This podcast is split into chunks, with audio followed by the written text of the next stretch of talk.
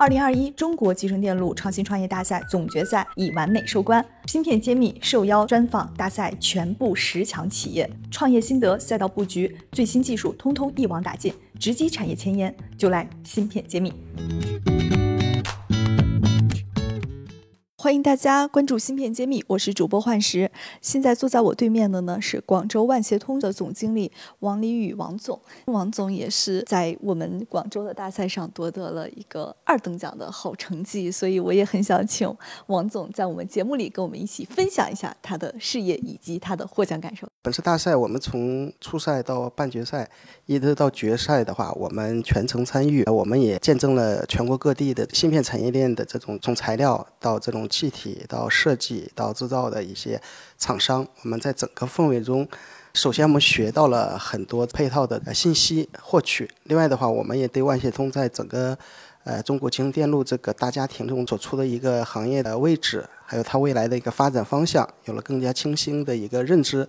同时，本次大赛我们也获得了第二名的挺好的成绩，所以我们也觉得是对广州万协通的一个认可。另外的话，也对我们未来的发展。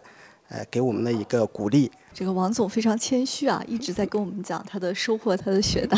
那先跟我们讲一下，您的公司是一家做什么产品的公司？广州万协通是二零一二年成立，是由清华同方的信息安全本部股改成立。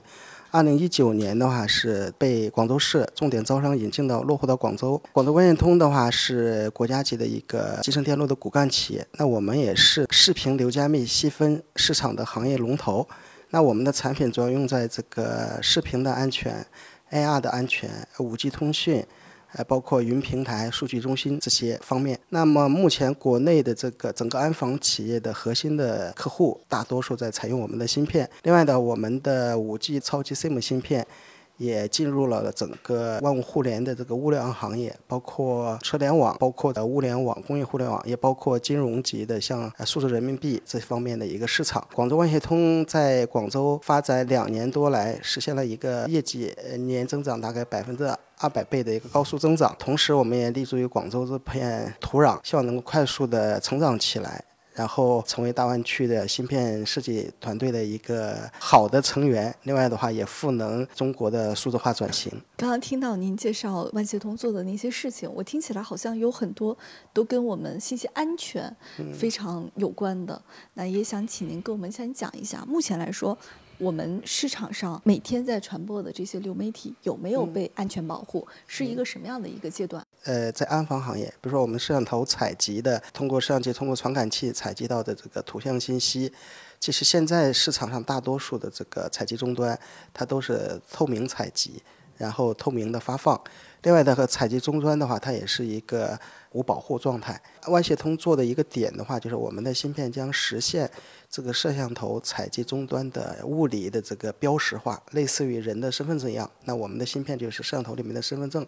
它第二个功能的话，它会实现整个摄像头采集到的高清的图像实信息的实时的流加密，就会变成整体的采集信息，在后续的传输信道上全是密集的。这样的话，它一个方面它能很好的维护整个国家在安防体系的一个基础的一个整体的信息安全。另外的话，它也很好的能够保护呃全国人民的这种个人隐私的这种图像信息的这种隐私。其实我觉得这个市场空间就是这个场景还是蛮大的。你比如说现在家里边有小孩的家长肯定都会装摄像头，那其实这种家里很私密的信息，呃，如果没有被加密，有可能都是被第三方是可以被篡取的。那我不知道是不是现在市场上的摄像头厂家已经在用了这样的方案。现在的话，整个视频加密的话，它还是从这种国家的基础设施、政府类的，像机场啊、铁路啊，就整个国家的铁路系统、地铁系统、呃公共的场所、道路桥梁，以及这种政府的机构，这个方面已经大范围的基于国标的体系，大范围的在上。那消费级的话，像家庭的这个摄像头的话，其实现在是没有安全防护的。其实家庭的摄像头现在在不用的时候，你都要把它给关掉。要不你这个图像信息是开不开外围都能够看到的。那我们和我们的核心客户的话，除了这个安防级外，消费级的话，他们也在全方位的来提升它的安全等级，就是说把安全作为一个整个图像处理的一个基座，它以安全的基座来实现这种。保密化的或者说隐私化的这种呃功能性的实现。这是未来的一个快速增长、一个海量的一个市场。对这块儿确实很需要国家来监管，让我们每个人的信息得到一些保障。那我其实刚刚还很想问一个问题：如果做了加密，这个传输速度会不会变慢啊？因为有些时候我们知道延迟是一个很难接受的一个结果。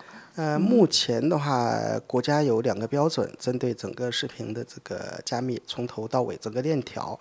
呃，国标 GB 三幺四和三七三零，国家标准的话，就是说在原有业务体系下加了整套的，从端到中继到后台芯片到一个安全的系统的延时的话，是在二百毫秒以内。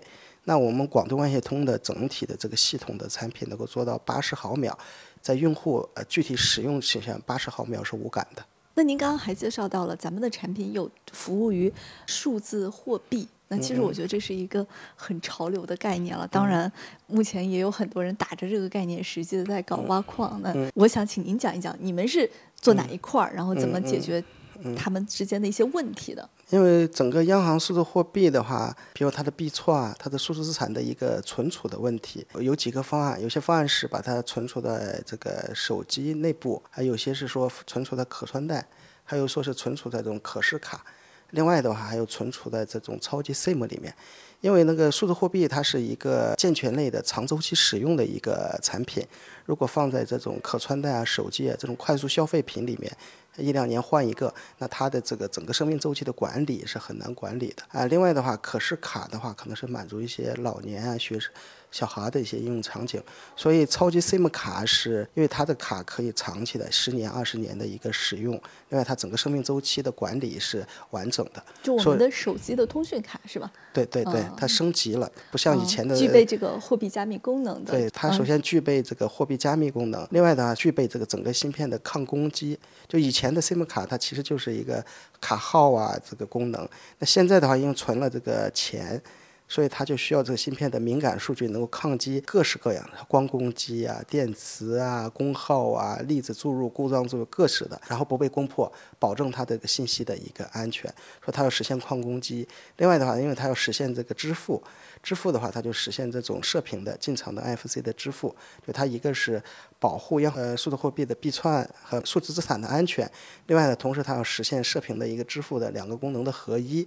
呃，那根据目前的话，中国移动啊、中国联通、电信和五大行的一个规划，那目前就是超级 SIM 卡是央行数字货币天然的硬件载体。另外的话，它更能够实现这个全国的一个覆盖性，所以它在这一块是一个市场空间很大，这个前景也很好的一个市场。那我们作为超级 SIM 卡的芯片的三个供应商之一，那我们在这块的市场的话，也是具有一个广阔的前景。嗯，那咱们是在。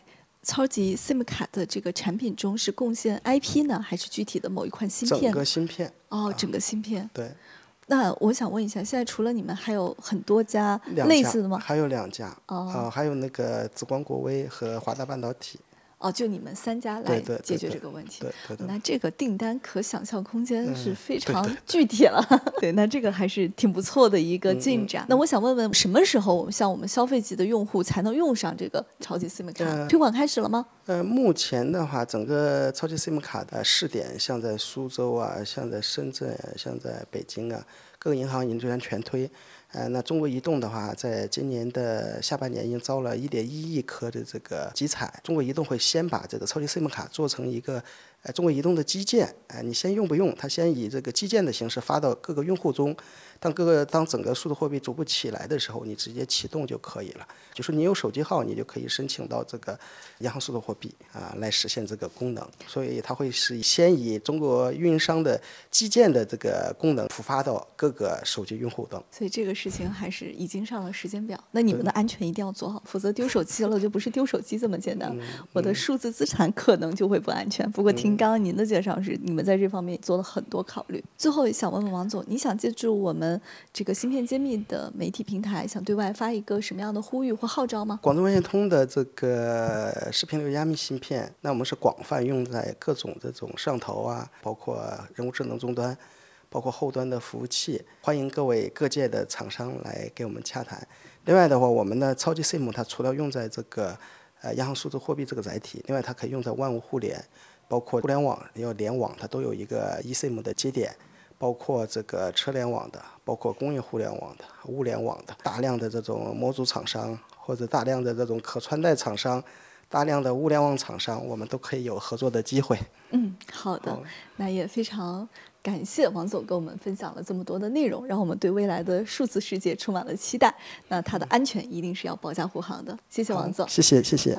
我是广州万象通信息有限公司的总经理王立宇，我在芯片揭秘等着你。